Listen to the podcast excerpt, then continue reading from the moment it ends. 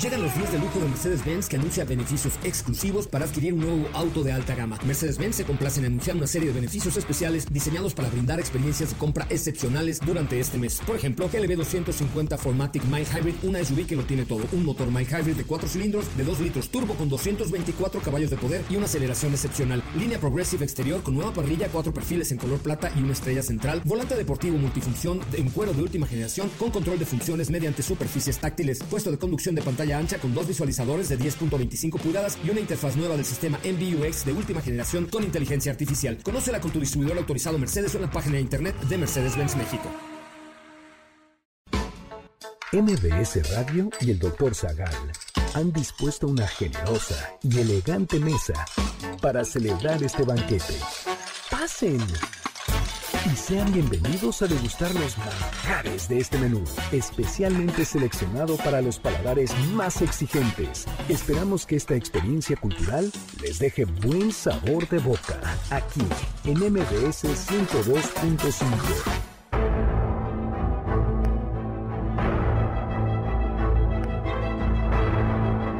¿Cómo se forma el petróleo?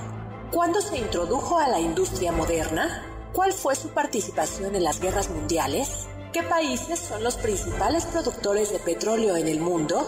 ¿Cómo era la industria petrolera durante el porfiriato? ¿Qué es la jalea de petrolato?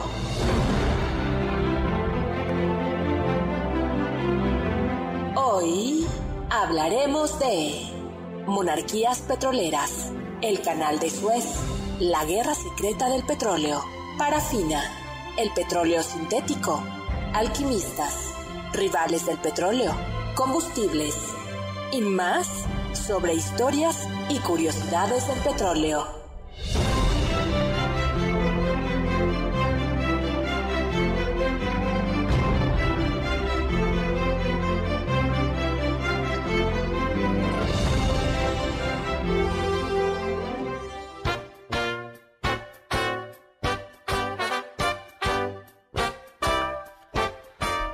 Amigos, soy Héctor Zagal y quiero darles la bienvenida a este banquete, un banquete de 13 años, porque en efecto el banquete del doctor Zagal cumple aquí en MBS 13 años de alegrías, de fracachelas, de borracheras culturales con ustedes. Muchas gracias a MBS, muchas gracias a la familia Vargas, muchas gracias a todos quienes han participado en la cocina de este banquete, pero sobre todo gracias a ustedes, que son los comensales, y esperamos que el banquete de hoy les guste también.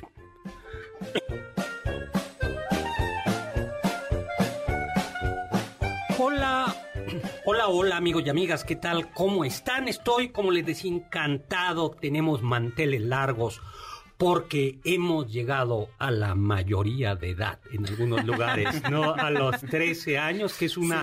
Es ya, ya no somos niños, somos adolescentes. ya entramos a esa cosa fea llamada la adolescencia.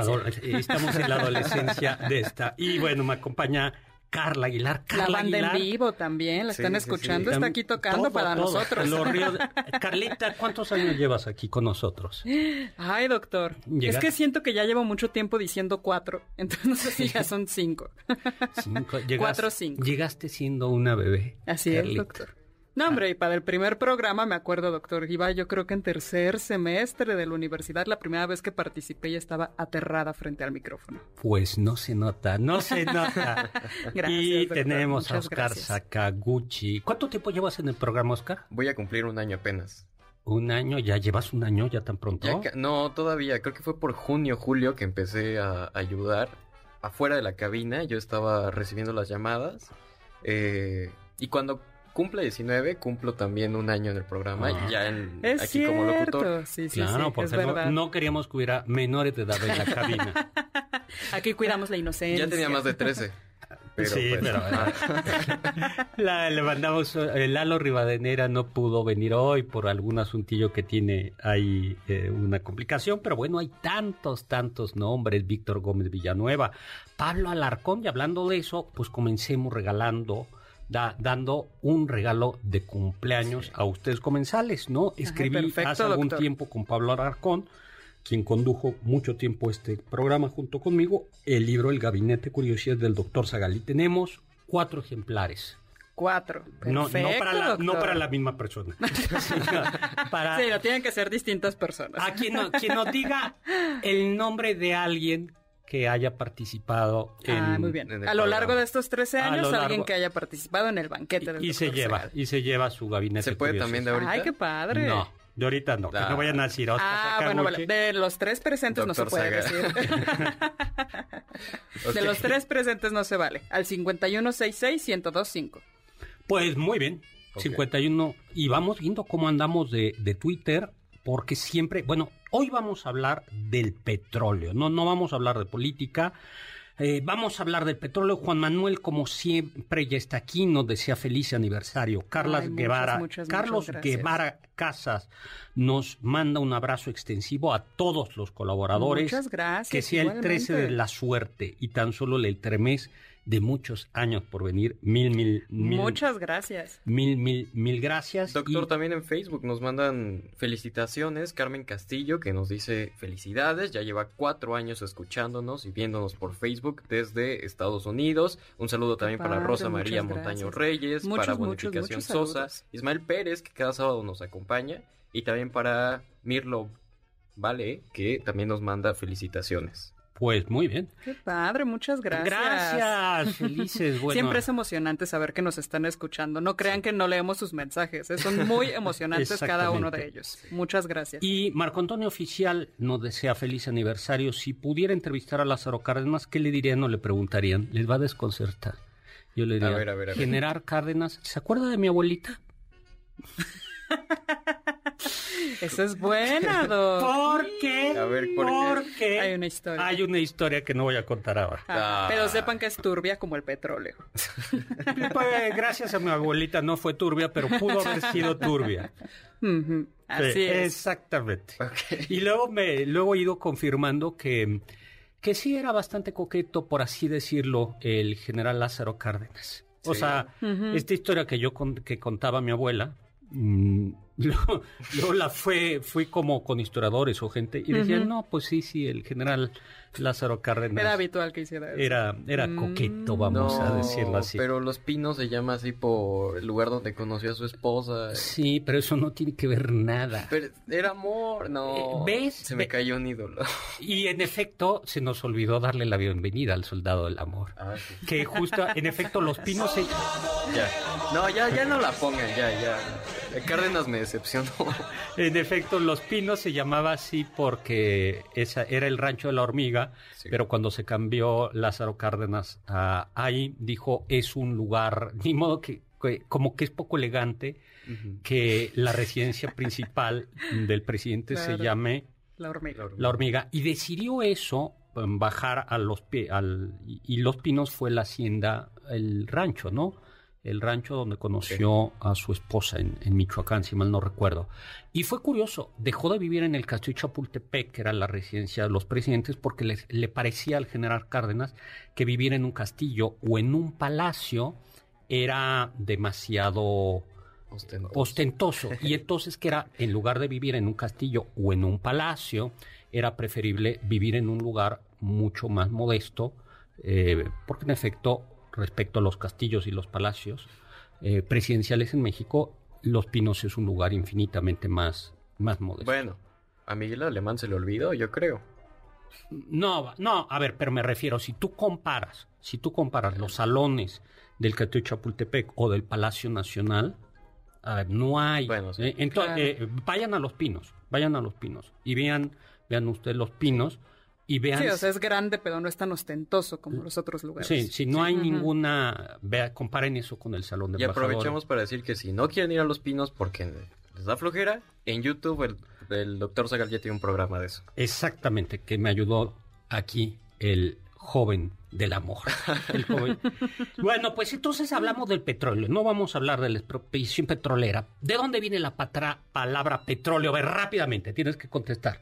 Eh, viene del latín tardío, que no quería decirlo porque está en una cápsula, pero viene del latín tardío petroleum, que significa eh, aceite de piedra. Aceite de piedra, ¿no? Bueno, pues, ¿y de qué está hecho?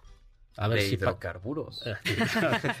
La teoría más aceptada dice que está hecho de materia orgánica, como plancton, algas, plantas que murieron y se fueron quedando muy abajo en el fondo del mar. Exactamente. Y fueron, bueno, se fueron quedando ahí sedimentos, lodo, más tierra. Y lo interesante es que en el momento en el cual se van eh, comprimiendo más, y se van acercando más a la corteza terrestre, aumenta la temperatura, empiezan a perder oxígeno y entonces se crea el lodo negro, el petróleo. No todo el petróleo es hueso de dinosaurio, por tanto. Es, más, plancton. Es más, materia orgánica, ¿no? Así es. Y bueno, es en efecto deriva del, del, del petróleo, ¿no? ¿Y cuál es la historia del petróleo? Pues ya se conocía hace miles de años los asirios y los babilonios, como decimos, hace, eh, lo recuerdo como si hubiese sido ayer, lo utilizaban para pegar ladrillos y piedras, y, pero lo utilizaban en un estado natural, que es asfalto. A veces hay, em, pues no se dice manantiales, fuentes, yacimientos de asfalto, y, y de ahí sacaban esta, mm, lo utilizaban además también para calafatear, es decir, para impermeabilizar los barcos, las lanchitas eh, que utilizaban en el... A ver, ¿cuáles son los? Vamos a... Eh, los dos ríos de Mesopotamia. ¿Y por qué se llama Mesopotamia así? Y volteamos a ver a, Oscar Sakaguchi. Ay, no. Eso ahí, está facilísima. No me decepciona. Es pregunta de maratón. Doctor, ¿me está escuchando mi profesora de Historia Universal? ¿Profesora qué se llama? Laura Martínez. Laura Martínez, por favor, grabe no, esto. Pero... grabe esto. No, es que yo, le dije a ella que no sé mucho de geografía. Eh, bueno, entonces historia de la cultura, la civilización occidental. No en Jeopardy, esta es una pregunta. O sea, a ver, va, pues comencemos. Primero etimologías. Mesopotamia, ¿qué, ¿cuál es la etimología? Eh... Esa, llevaste etimologías en quinto de, de, prepa. Ay, no me acuerdo. Pista, mesos, en medio. ¿En medio? Pista, hipopótamo. Hipopótamo. Sí. Hipopótamo y Mesopotamia tienen, la, tienen una palabra en común. Así es, comparten una raíz. En medio de... De... De... de y te estamos preguntando por dos ríos. De, dos ríos. Exacto. En medio de los ríos. Por eso hipopótamo es el caballo de río. Ah. Así y por eso eh, y comparte hipopótamo con hipocampo. Pero bueno, y los tigris, y el, es el Tigris y el Éufrates. Pero también en el valle de Jordán, en el valle del Jordán, en Israel, está, eh, había yacimientos de asfalto que se conocía también como betún de Judea. ¿no? De, de Judea. Entonces, esos son como muchos de los usos. En Bagdad, ya más tardíamente, se va a utilizar en la pavimentación de caminos, como todavía hoy se sigue haciendo en, el, en nuestro país. Sí, en efecto, lo ideal hubiera sido, eh, esto no lo puedo documentar, pero alguien me dijo que fue una decisión presidencial en algún momento para mm, incentivar o apoyar a la industria petrolera mexicana en lugar de utilizar cemento concreto en las, en las carreteras que duran más y que en cada lluvia no hay que volverla a repavimentar decidieron no, el, desde la presidencia hace muchos, muchos años, pero muchísimos años, se decidió usar asfalto. asfalto, que en efecto ya le dábamos uso al asfalto, pero el problema es que ya sabemos que llueve y, y pues se deshace. Pero pues había petróleo, tú eres como de si tienes limones, haz limonada. Sí, si tienes eh, petróleo, haz petrolada. Ese fue el razonamiento. Pero a largo plazo parece que... Eh, no, bueno, sigue no, pues más estarlo reparando Pero lo, seguimos haciendo. Lo seguimos haciendo. Y el problema es ese. Nos vamos a un corte y vamos a hablar del Imperio Bizantino.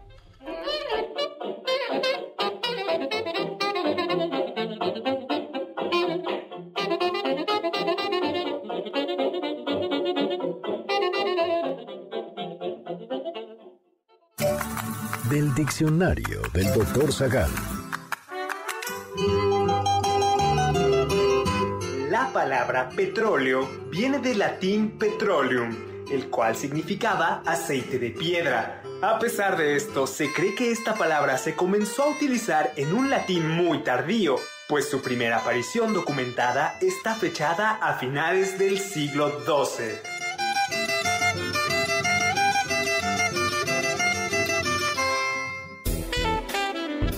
No te pierdas ninguno de nuestros menús y sigue el banquete del Dr. Zagal a través de las redes del 102.5 en Twitter, arroba mbs 102-5.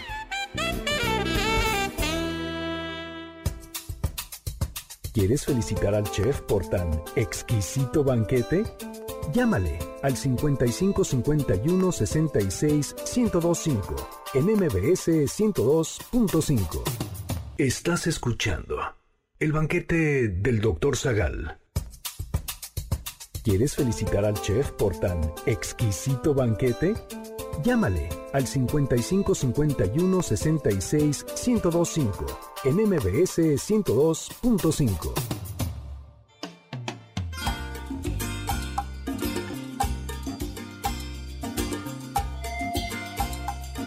Hola, hola, estamos de regreso. Soy Héctor Zagal y estoy encantado de estar con ustedes en este programa con el que comienzan, se abren oficialmente las festividades, los cumpleaños, ¿no? 13 mm. años, espérense, ya habrá una, una, celebración. Una celebración en su momento. Oye, tenemos por ahí, bueno, el próximo programa, el del próximo sábado, vamos a hablar de las mil y una noches. Ay, qué padre. Y de las mil y una noches vamos a hablar de Aladino, que es uno de los cuentos de ese gran libro. Así es, doctor. Y los queremos invitar a una función exclusiva y muy especial para todos nuestros radioescuchas este 30 de marzo en el Teatro Telcel. Tenemos un pase doble para regalar y que sean parte de los invitados a esta función especial. Sí, bueno, yo voy a estar ahí, por cierto. ¿Tú vas a estar ahí, Carlita? No vas a poder mm, estar. Creo que no, doctor lamentablemente. Ah, bueno, yo voy a estar. Yo, yo, es que no he recibido la invitación especial. estoy esperando como el boleto de oro de la eh, fábrica de chocolates. estoy esperando una alfombra mágica que me lleve. es que la invitación del doctor también nos incluye a nosotros. Ah, ah, entonces sí, doctor. Vamos a estar ahí en el Aladino. No, a ver, me, me dará mucho gusto el jueves 30 saludarlos. Pues vayamos eh, ah, pero a ver, al 5166-1025. Yo digo que ahora nos digan cuál ha sido su programa favorito del banquete del doctor Zagal. Sí, algún tema, ¿no? Muy bien, juega. En, el antiguo Egipto, nos, eh, en el antiguo Egipto, bebedores de cerveza utilizaban el asfalto, utilizaban el petróleo para usos medicinales, pero sobre todo como para ayudar a embalsamar. Para, eh, imagínate, te embalsaman en petróleo. Es, eso he de confesar que en la receta que tenemos de cómo momificar en la momia, en la momia, en el gabinete, de curiosidades damos una receta cómo momificar. Esa versión de la receta no incluye el petróleo, pero hay otra versión que tiene unas gotitas de petróleo. Es que es una, pues, como ya está muy caro, es una versión no tan cara. No tan cara, era la, la más económica. También lo utilizaban ya para aceitar o para engrasar los, las ruedas de sus carruajes y además para engrasar pieles, para proteger las, las pieles.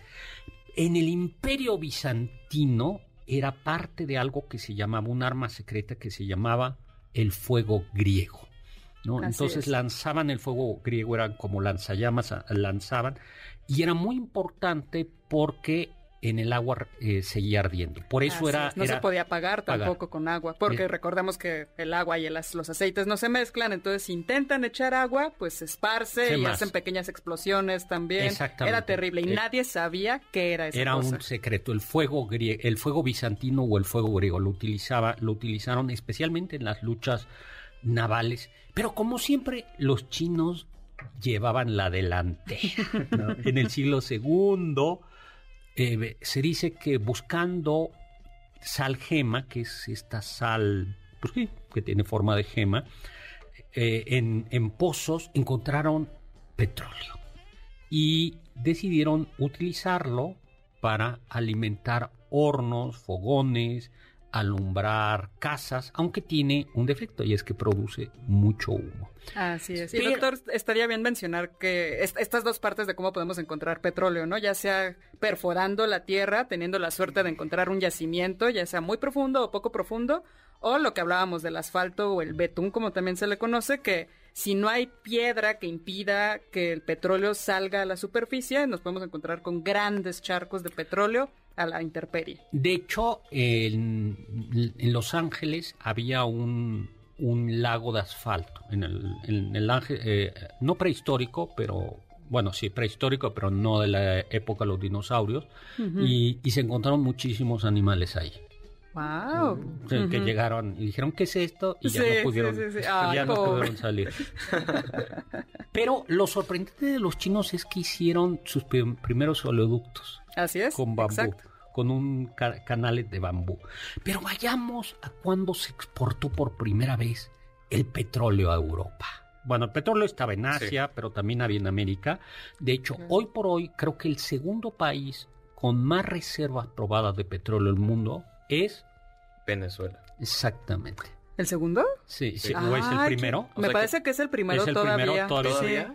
Bueno, sí, pues Venezuela sigue siendo el primero y después está Arabia Saudita. Sí, no es un petróleo de tanta calidad como el árabe, que es, que es un petróleo ligero, pero aún así es, es petróleo. Por eso es sorprendente, los economistas no acaban de entender bien qué es lo que sucedió en Venezuela, que teniendo... Eh, tantas reservas de petróleo, pero lo que dices es muy cierto, doctor, entre más pesado sea, significa que se tardan más en refinarlo, se necesita mayor maquinaria y además es mucho más contaminante entre más pesado hay, sea. Hay desechos, que es lo que pasa con el petróleo mexicano. El petróleo mexicano no es de tan buena calidad y se genera al refinarse el combustóleo y dicen los entendidos que como algo hay que hacer con, con el combustóleo. El combustóleo ya no se vende prácticamente en el mundo porque es altamente contaminante, pero como se produce mucho combustóleo y es muy caro para Pemex guardarlo, pues hay que quemarlo. Y entonces creo que es la Comisión Federal la que utiliza todavía combustóleo. Yo no soy economista ni técnico, pero... Sí, eh, pues esa es una gran diferencia. Por ejemplo, en Estados Unidos, en Texas, que es el gran este, estado petrolero de Estados Unidos, es un se sacaron la lotería porque es un petróleo extremadamente ligero. Y el de Arabia Saudita. Así es. Pero vayamos entonces a la Capitanía General de Venezuela, que más tarde se integró al Virreinato de la Nueva Granada.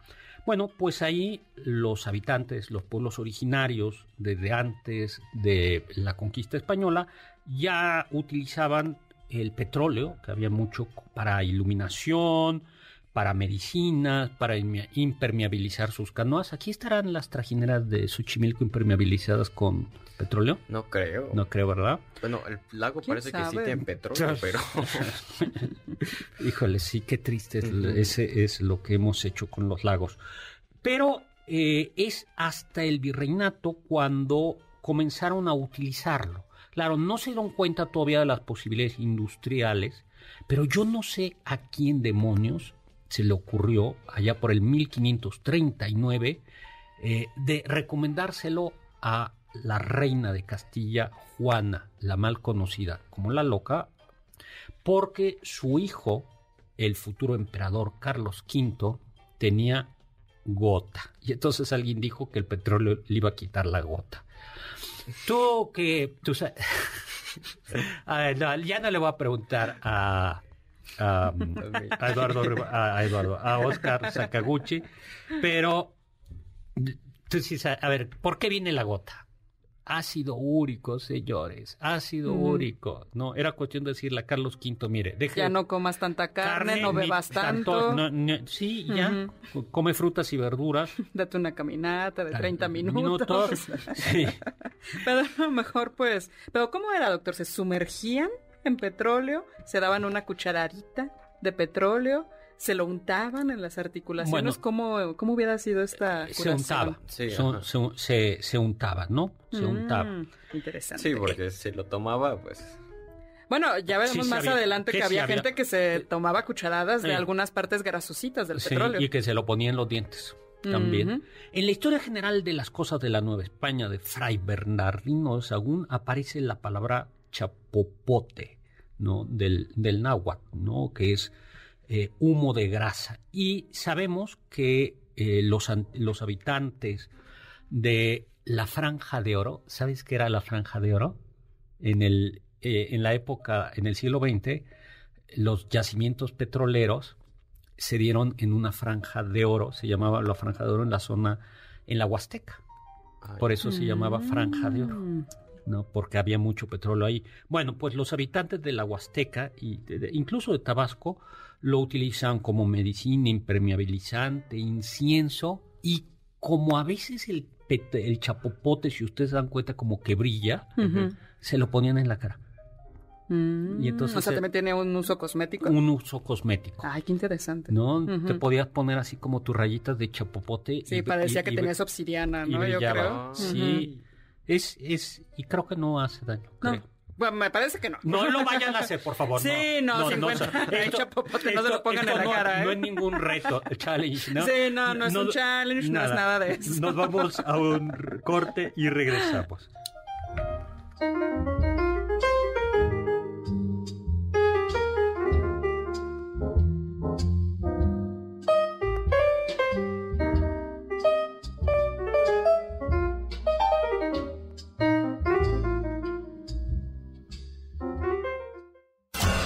Los sabios dicen.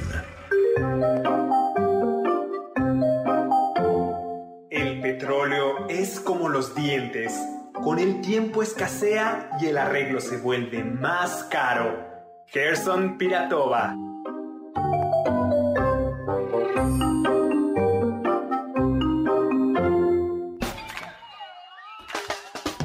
¿Faltaste alguno de nuestros banquetes? ¿Quieres volver a degustar algún platillo? Escucha el podcast en mbsnoticias.com. MBS 102.5. ¿Quieres contactar a los ayudantes del chef? Puedes escribirles en Twitter, arroba carlapaola-ab, Héctor Tapia, arroba Toy Tapia, Uriel Galicia, arroba U Cerrilla, Lalo Rivadeneira, arroba Geribadeneira.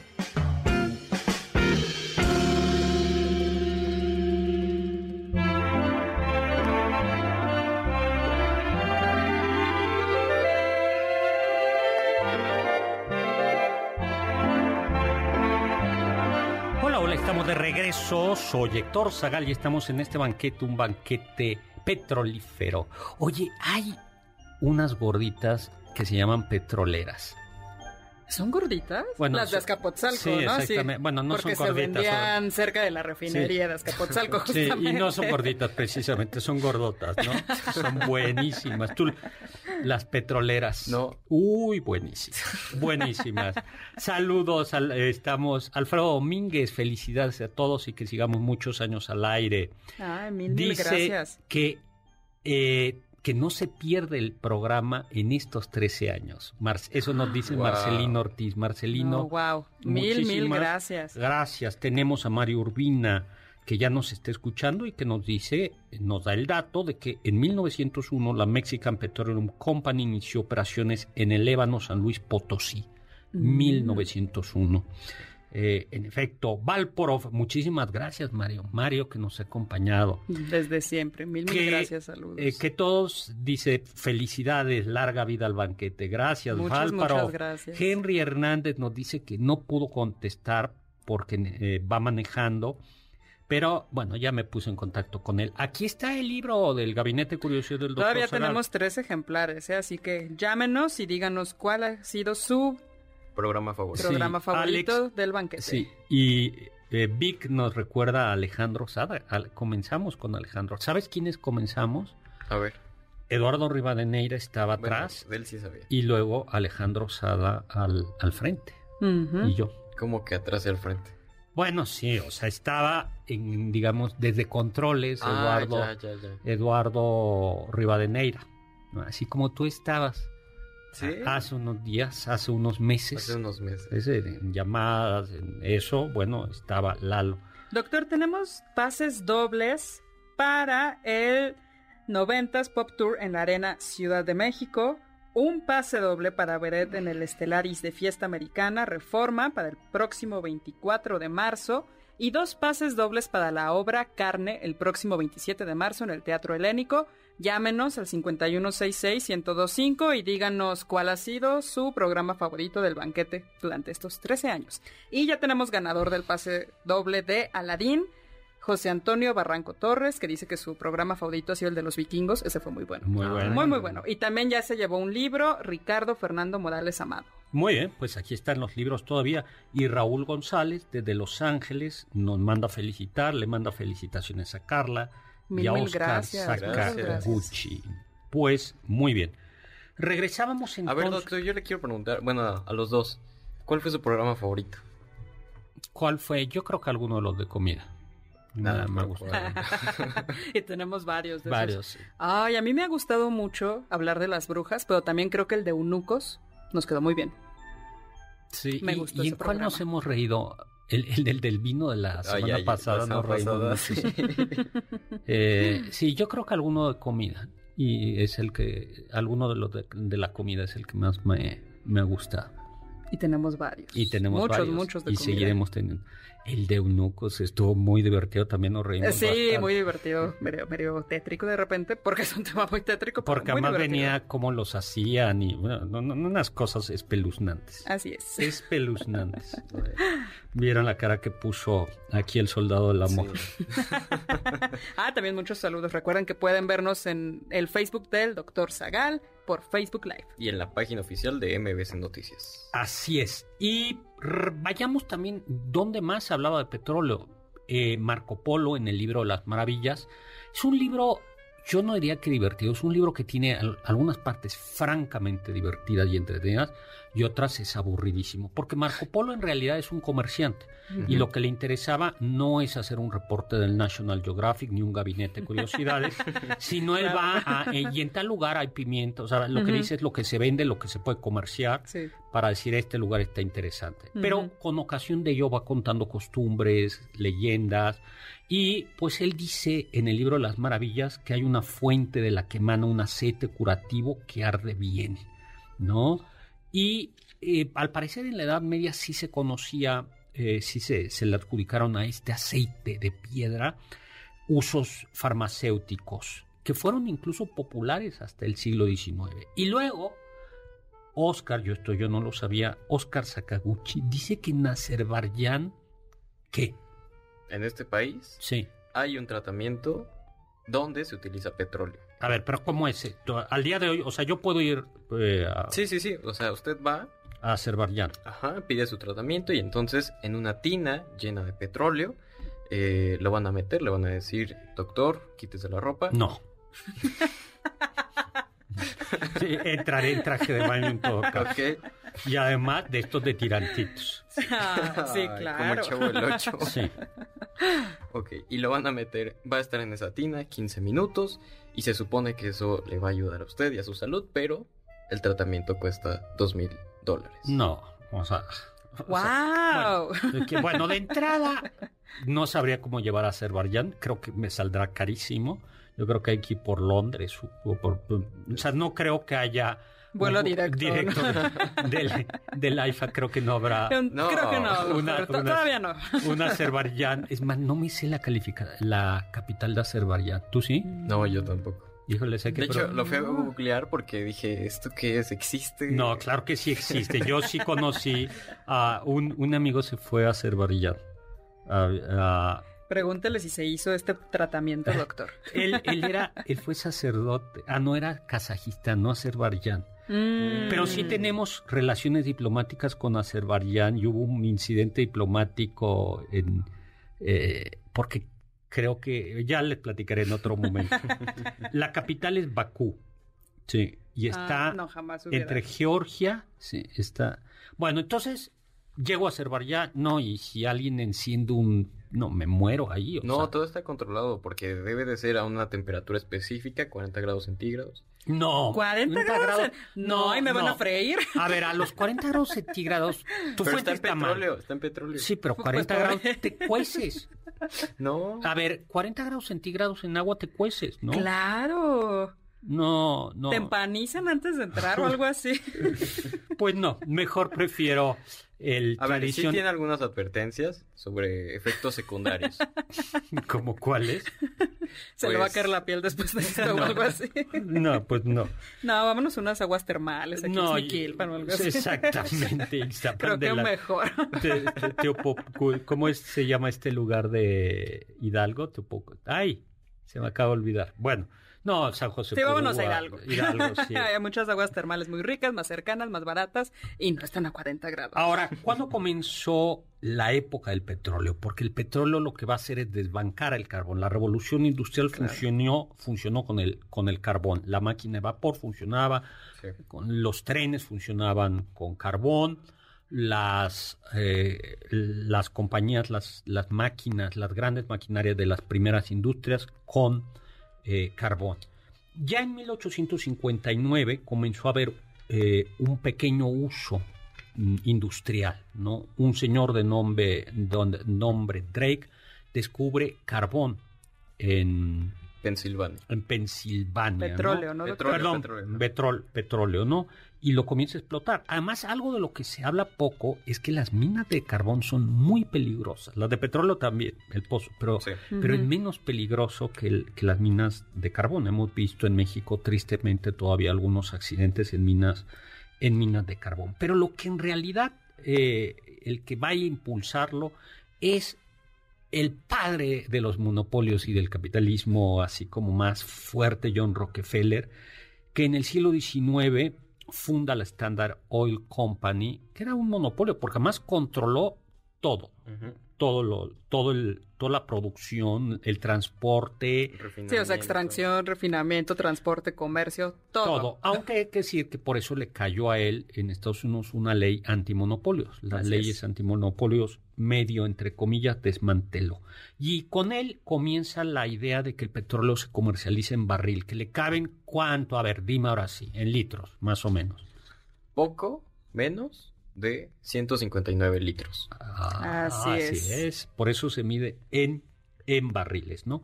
Pero lo que de verdad hizo que eso se comenzara a utilizar fue el automóvil. Cuando Henry Ford, aunque no inventó Henry Ford el automóvil, pero lo que hizo es, al producirlo en serie, el famoso, ¿cómo se llama? El modelo T, ¿verdad? Sí. El modelo T que decía, eh, lo podrá tener en cualquier eh, en cualquier color siempre cuando sea gris, creo que decía es. Ah, eso.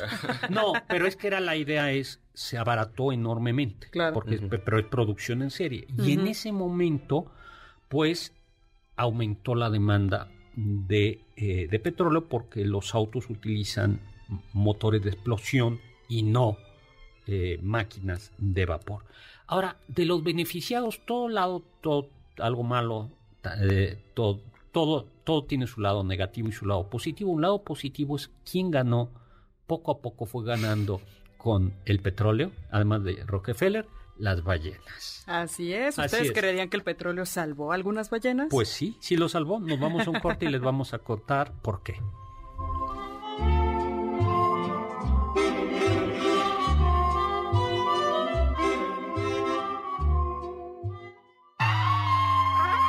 Escuché que... Durante el siglo XIX se vendían píldoras mágicas que convertían el agua en petróleo. La píldora se introducía en agua y soltaba ciertos componentes que, al contacto con el agua, daban la mezcla de hidrocarburos que formaban el petróleo. Por supuesto, esto era una estafa. Es imposible que se cree petróleo a partir del agua, pues esta no contiene carbono.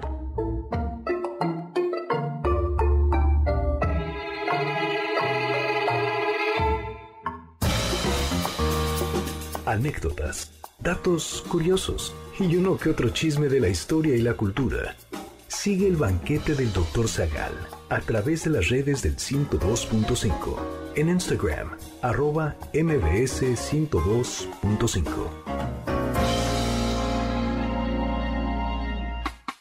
Ponte en contacto con nosotros en nuestra página de Facebook, Dr. Zagal. Ya volvemos a este banquete después de un ligero entremés comercial. ¿Listos para el siguiente platillo?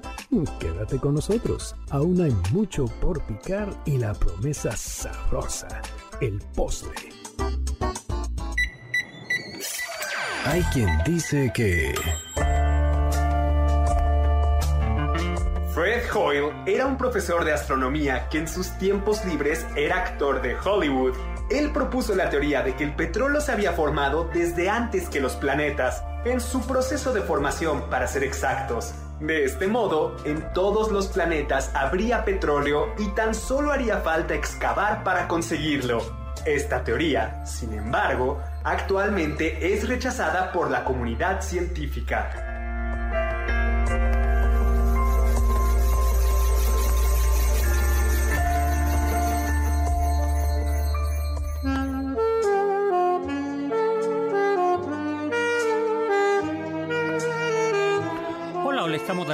Soy Héctor Zagal y estamos aquí en este banquete de aniversario con el que comienzan los festejos. Este no es, este es solo para calentar motores. 13 años eh, hablando de motores y de historia del petróleo. Está Carlita Aguilar con nosotros y está Oscar Sakaguchi y Rubén González. Nos felicita y nos dice que uno que desde hace años nos escucha y que uno de sus programas preferidos es cuando hablamos de la historia de la guerra y, e invitamos a un especialista militar. ¿Sabes a quién fue? A Víctor ah, Hernández. Claro. A Víctor Hernández, que es filósofo, por cierto. Vania Carpio, Vania Rocarpio, eh, exalumna, muchas felicidades, doctor, y a todo el equipo. Trece años, hace trece años, ¿dónde estabas tú? Oscar Sakaguchi. O sea, bueno, más o menos, ¿qué edad? Tenía cinco. Yo creo que, ay, no me acuerdo sacándome los mocos en el kinder. Cinco años, Hace cinco años, digo, hace, estaba, fíjate, cuando nosotros estábamos aquí. Sí, es cierto, yo estaba en kinder. Wow. Omar Benzet Benzet, felicidades, doctor, que dure muchos años. Eh, Vania Carpia recomienda, eh, bueno, eh, acuérdense que está en audiolibro El Gabinete Curiosidades del doctor Zagal, ¿eh? Sí, con su voz. No. ¿Qué espera, doctor? No, es... No, hay, es mejor en ocasiones que lo haga un profesional.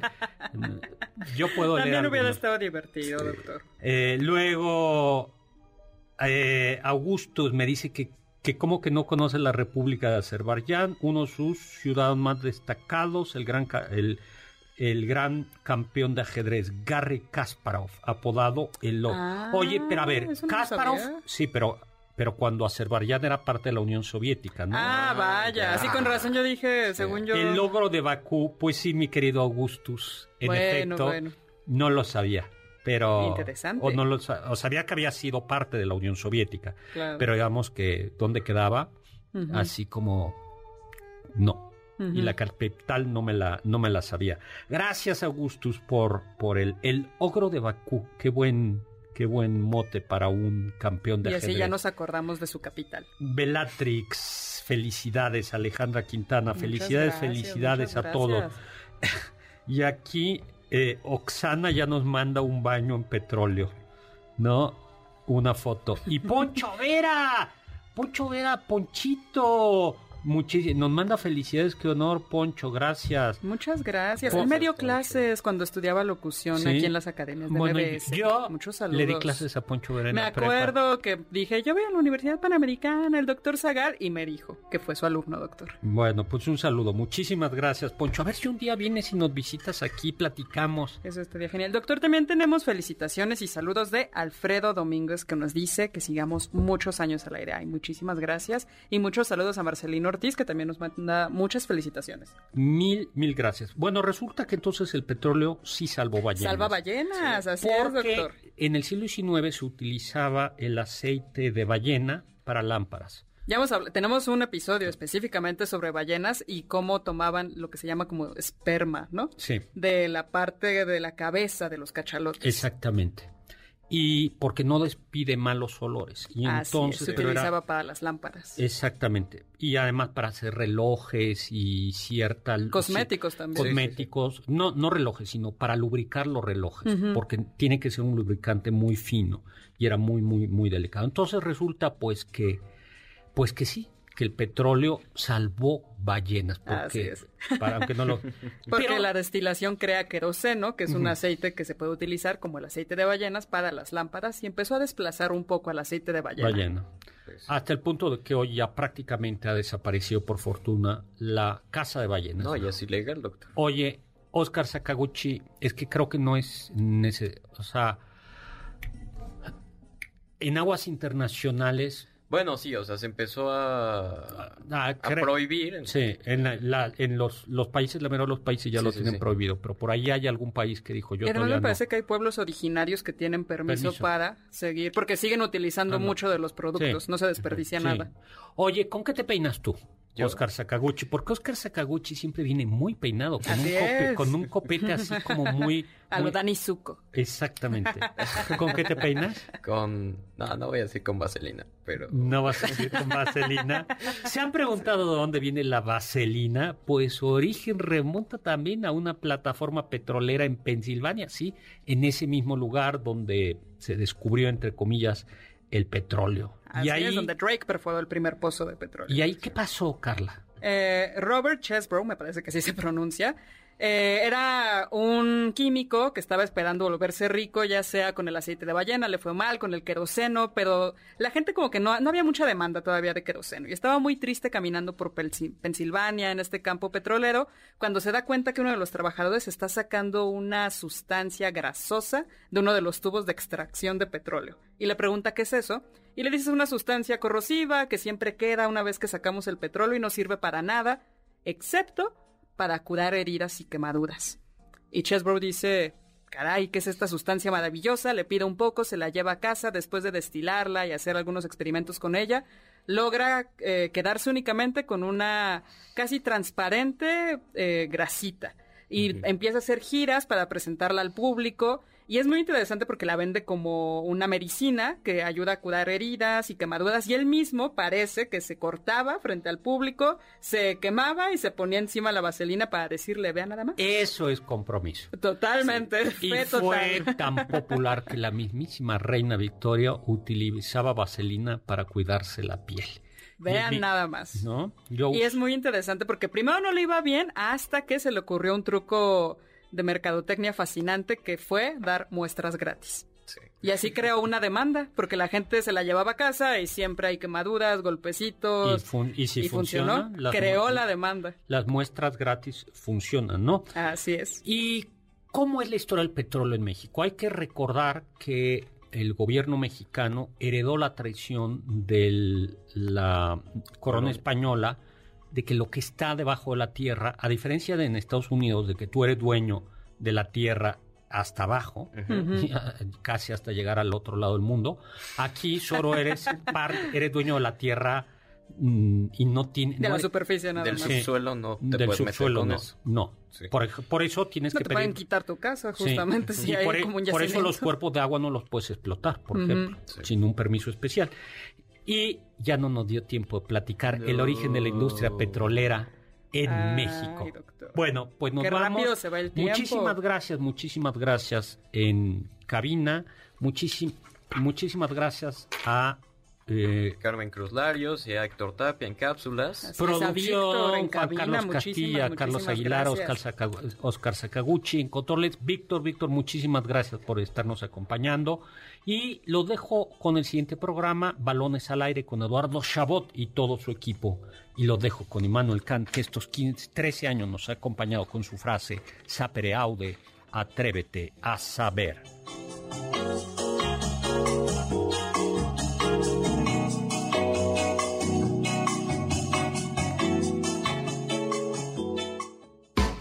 Confiamos que este banquete ha sido un deleite gourmet y cultural. Gracias por escucharnos y nos esperamos el próximo sábado con una deliciosa receta que seguro será de su agrado. MBS 52.5